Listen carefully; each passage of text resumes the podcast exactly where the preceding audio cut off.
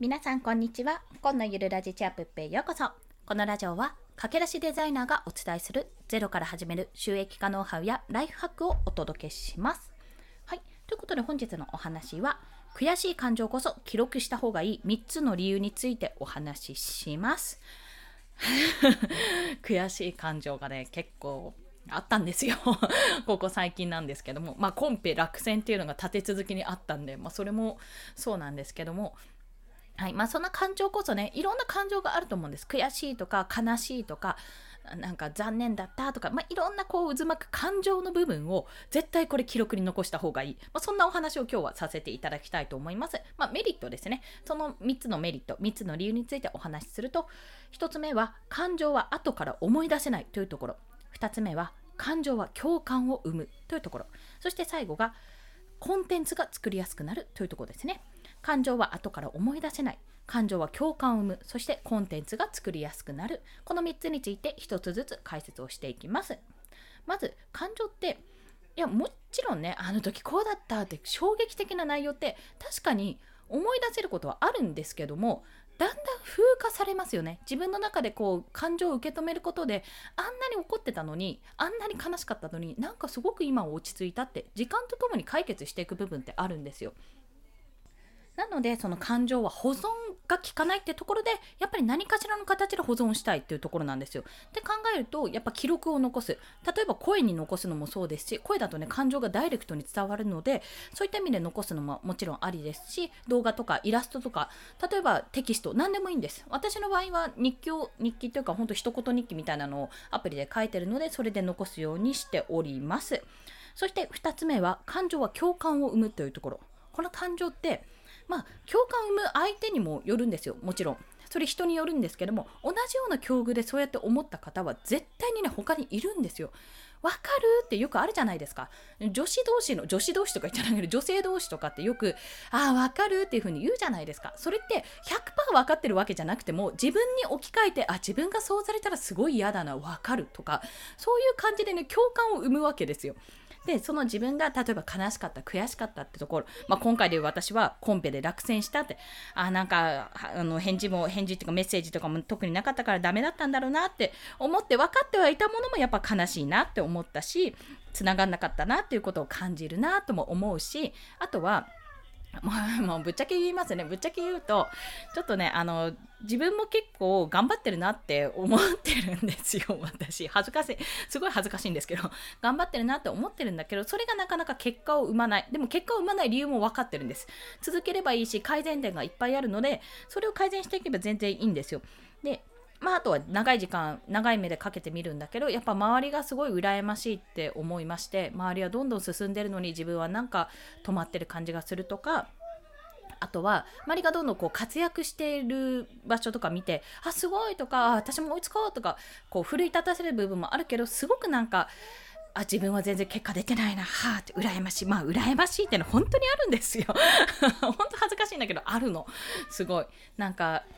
どんどん知らない間にみんな大人になっていくみたいな。なんじゃそれって話なんですけど、まあ、そんなような形でやっぱりあのそういう感情って出てくるんですよね発信してると。もう自分のことばっかり考えてると全然あの作品作ったりコンペアンとかやってる時は全然周りとか見てなくて全然気にしてなかったんですけどもやっぱりこうなんかあどんどんこの人はフォロワーさん増えてるとかね いろいろ考えちゃうもんなんですよ。そう恥ずかしいすっごい恥ずかしいけどまああの皆さんだから聞いてくれると信じてちょっと言わせてくださいってところ。まあそんなようなことをね思ってたりするんですけどそういったものってやっぱりね一人はこの世の中生きてる世の中一人はねきっとね共感してくれる人がいると思うんですよ私。というのは、まあ、確実にこれはね人によるかもしれないんだけどどんなにぶっ飛んだ感情でもどんなにぶっ飛んだ話でも共感ってね誰かしらはすると思うんです。だって日本だけで1億いくらいるわけでしょ？それ以外に全世界で言ったらもう何十億も何十億何百億かぐらいの人数がいる中で誰一人私の気持ち分かってくれないなんてことはねないよ。ないよ。だって人間だものある程度みんな同じところを生きてるわけですから同じこう体をね持って生きてるわけですからある程度の共感はあるよって思うわけです私は。ということでそんな感情というものは共感を生むからその誰か一人でも共感してくれるもしかすると全然言葉の通じない海外の人かもしれないけどもそんな人でも共感になるそんなそんな人への共感となるということもあるので感情は絶対記録をしといて誰かと共感を分かち合えるためのものとして取っておいた方がいいというというところです。ごめんなさい。というところです。そして最後がコンテンツが作りやすくなるというところ。これ共感する部分が、共感する人が多ければ多いほど、要はコンテンツとして発信した時に、わかるがいるわけですよ、いっぱい。そのわかるから広がるわけですよ。いろんな仲間が。そう。その時に、要はあの自分がコンテンツを作った時に、まあ、こういったのはあんまり話さない方がいいこういった感情はダメだとかそういうふうに否定をするんじゃなくてああこんな時悔しい思いしたなとかこんな時悲しいことあったなとかこんな時羨ましいって思ったし自分は何でできないんだって思ったなって思ったことをまず記録しておく。それってすごく生の声じゃないですか。その時にしか感じられない生の声なわけですよ。でそれを取っておいてまあ、こんな形でお話しするのもそうですし私はこれを今回記録として残してますしそれをね1年後ぐらいには多分感じないんですよ。また別の悩み別の羨ましいとかがあるかもしれませんがこの時に感じたこの悔しさとかこの羨ましさとか妬みとかそねみとかはこの時にしか感じられない。でこの時のこの感情に共感してくれる人っていうのが絶対いるわけです。という時にこの記録を残しておくことで共感ももちろん生まれるし1年後にまたこの感情で例えばブログにするとかそういえばこんな時あったよなっていう時にうん、例えば悔しいかの、うん、なんか自分の思うように結果ができできなくて、うん、こう結果が出なくて他の人を妬んだ時に読む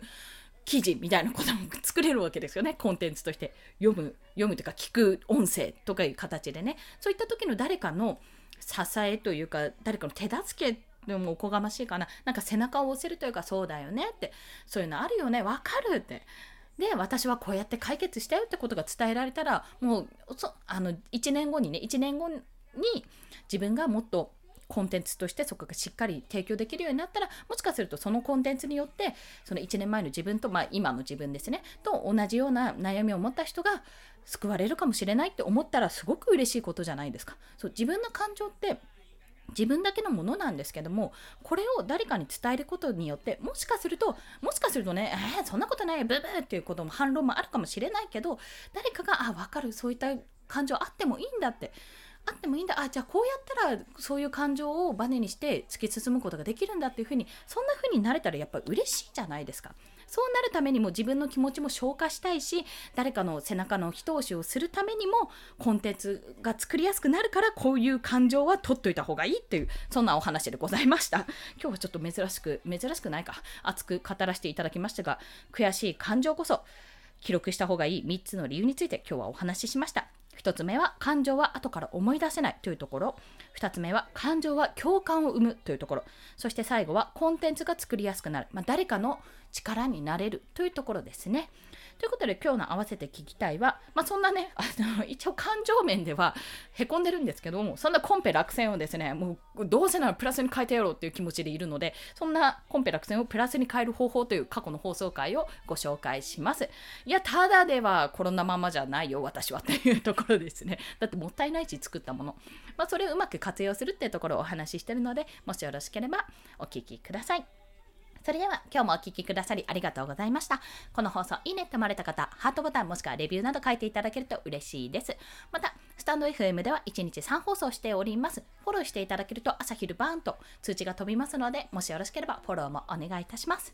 はい、えー、喋りすぎると唇がカサカサになるということが判明いたしました。まあ、皆さんもちょっとリップケアね、夏は紫外線にやられますので、あとクーラーとかの乾燥にやられますので、唇のケアを怠らないように、私のようにカピカピにならないように気をつけてください。それでは今日も一日頑張っていきましょう。本でした。ではまた。